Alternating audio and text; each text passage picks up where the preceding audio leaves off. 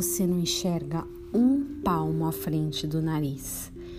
Alguém já cansado de ver uma pessoa errando em coisas que aparentemente são simples, usa essa expressão como uma forma de choque, de trazer para a realidade.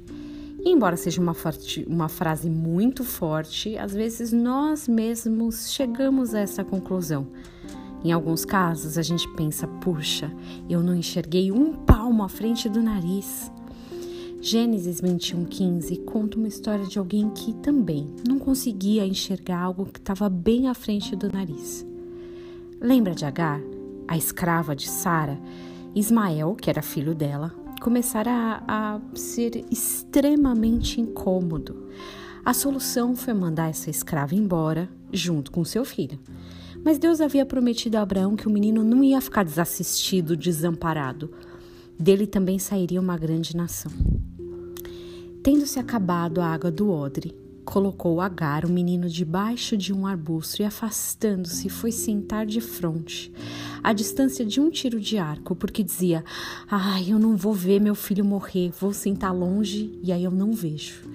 Sentando-se em frente dele, levantou a voz e chorou.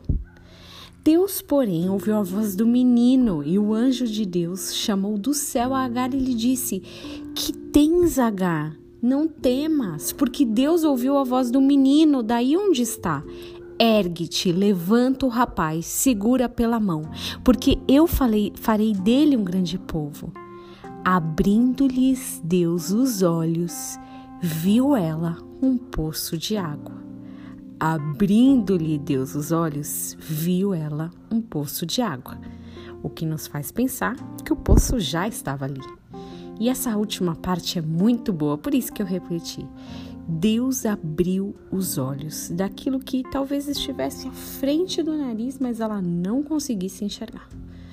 Quantas situações em nossas vidas parecem tão difíceis, parece que não há solução, mas Deus pode abrir nossos olhos e para que possamos ver que a solução está bem debaixo dos nossos, do nosso nariz ou bem à frente do nosso nariz.